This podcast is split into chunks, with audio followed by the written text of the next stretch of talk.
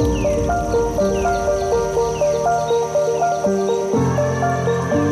und ganz herzlich willkommen zu einer neuen Folge von Kraut im Ohr, deinem Wildkräuter-Podcast. Im Moment allerdings eher dein Rauhnächte-Podcast, denn wir haben ein Rauhnächte-Special für dich vorbereitet. Und heute ist bereits die vierte Rauhnacht angebrochen. Auf das Thema, was ähm, ich dir heute mitgebracht habe, freue ich mich ganz besonders. Die vierte Rauhnacht steht ganz unter dem Motto der Freundschaft. Aber bevor ich hier mehr eingehe, möchte ich dir heute eine weitere sehr mystische Pflanze vorstellen. Es geht nämlich um die Mistel. Ich hatte ja in der gestrigen Folge bereits erwähnt, dass ich dir in den kommenden Folgen so ein paar Pflanzen vorstellen möchte, die ja gerade in dieser Jahreszeit so einen besonderen Stellenwert haben. Und da darf die Mistel nicht fehlen. Die Mistel fällt vor allem jetzt auf, da die Bäume ihr Laub verloren haben. Die Mistel ist ein Gewächs, das ja, letztlich gegen den Rhythmus der Jahreszeiten wächst. Während die Laubbäume nun kahl sind, grünt die Mistel auch im Winter und auch ihre Früchte, kleine weiße Beeren, treibt sie im Winter aus.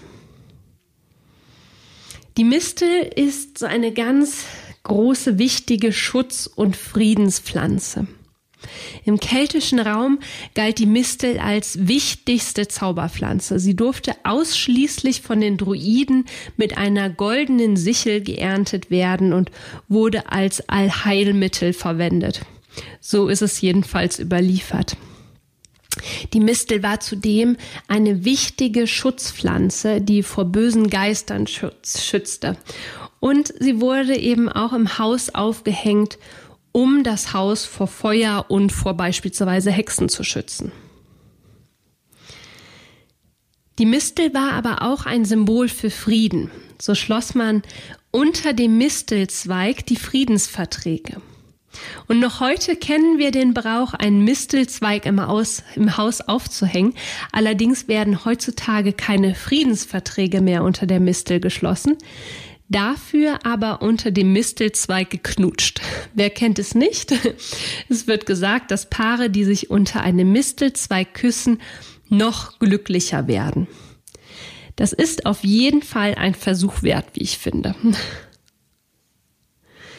In der Volksheilkunde verwendet man die Mistel, um die Fruchtbarkeit zu erhöhen, das Herz zu stärken, die Geschwüre zu vertreiben und heutzutage kommt die Mistel in der Medizin, vor allem in der Krebstherapie zum Einsatz. Es gibt es ist mittlerweile wissenschaftlich nachgewiesen, dass Misteln den Tumorwachstum hemmen und dadurch eben begleitend bei äh, vielen Krebstherapien zum Einsatz kommen.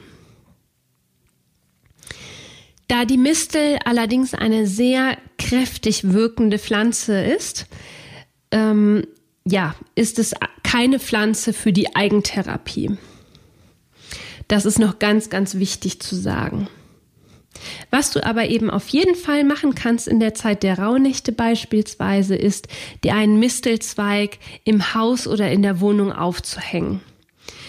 Sie dient in dieser Zeit vor allem als Schutzpflanze vor negativen Einflüssen, aber auch das Glück, so sagt man sich, holst du dir mit der Mistel ins Haus. Und ganz nebenbei gesagt, sieht so ein Mistelzweig auch total schön und dekorativ aus. Ja, das war so ein ganz, ganz kleiner Einblick in die Mistel. Natürlich gibt es zu dieser wundervollen Pflanze noch viel mehr zu sagen. Aber jetzt möchte ich total gerne auf das heutige Thema eingehen denn es geht heute um die Freundschaft. Mit einer Freundschaft ist es oft wie mit einer Partnerschaft. Irgendwann nimmt man die Freundschaft als völlig selbst, selbstverständlich hin. Daher möchte ich dich heute im ersten Schritt dazu ermuntern, eine Liste mit all den Menschen zu erstellen, die dir wirklich am Herzen liegen. Vielleicht sind dies Menschen, mit denen du regelmäßig Kontakt hast, vielleicht stehen Menschen auf dieser Liste, mit denen du nur selten Kontakt hast, aber wirklich eine, ja, eine Verbindung spürst. Es geht eben vor allem darum, dass du dir bewusst machst, wie viele wundervolle Menschen an deiner Seite stehen. Ja, und im zweiten Schritt geht es noch ein bisschen weiter. Ich möchte dich dazu inspirieren, dir von dieser Liste einige Menschen auszusuchen, es können auch alle sein von dieser Liste, denen du einen Brief oder eine E-Mail schreibst. Aber eigentlich möchte ich dich dazu inspirieren, einen echten Brief oder vielleicht eine Karte zu schreiben, eine handgeschriebene Karte. Vielleicht gibt es etwas, was du dieser Person schon immer sagen wolltest, aber bisher noch nie getan hast. Du kannst dieser Person auch schreiben, was du so an ihr schätzt oder einfach nur Danke sagen für eure Freundschaft. Sei großzügig mit deinen Komplimenten und mit deinen lieben Worten. Und ich bin mir jetzt schon sicher, beziehungsweise weiß ich und habe es selbst schon erfahren, weil ich das selber auch schon gemacht habe, dass die Reaktionen auf solch eine Karte, auf solch einen Brief wirklich, wirklich so schön sind. Ich habe mir wie auch im letzten Jahr für diese Aufgabe einen Stapel Karten gekauft, weil ich es einfach total schön finde, einen, ja, einen klassischen handgeschriebenen Brief zu schreiben. Und du kannst natürlich hierfür ganz to total kreativ werden und eigene Karten basteln oder das alte Briefpapier herausholen. Wichtig ist hierbei letztlich, dass deine Worte aus dem Herzen kommen und kann dir echt sagen, aus Erfahrung, dadurch machst du einer anderen, dir nahestehenden Person so eine große Freude. Ja, und das ist das Ritual, was ich dir heute mitgeben möchte. Mach dir bewusst, wie viele tolle Menschen an deiner Seite stehen und hol das alte Briefpapier aus der Schublade und schreib dieser Person einfach mal einen Brief oder eine Karte und lass diese Person einfach wissen, was sie dir bedeutet. Und ich verspreche dir, dass die Reaktionen darauf wirklich so schön sind. Und das Tolle ist, dass es wirklich eine ganz, ganz tolle ja, Aufgabe ist, ist ein blödes Wort dafür. Es ist einfach so ein, es ist einfach so schön, einer Person solch einen handgeschriebenen Brief zu schicken.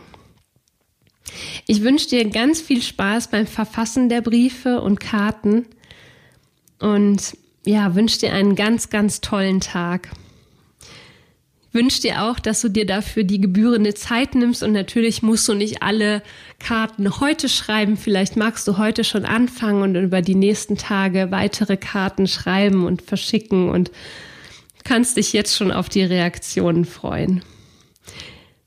Ganz, ganz liebe Grüße und ich freue mich sehr, wenn du morgen wieder einschaltest zu einer, zu der nächsten Rauhnächte Special Folge und danke dir von Herzen, dass du wieder zugehört hast. Alles Liebe, deine Melanie.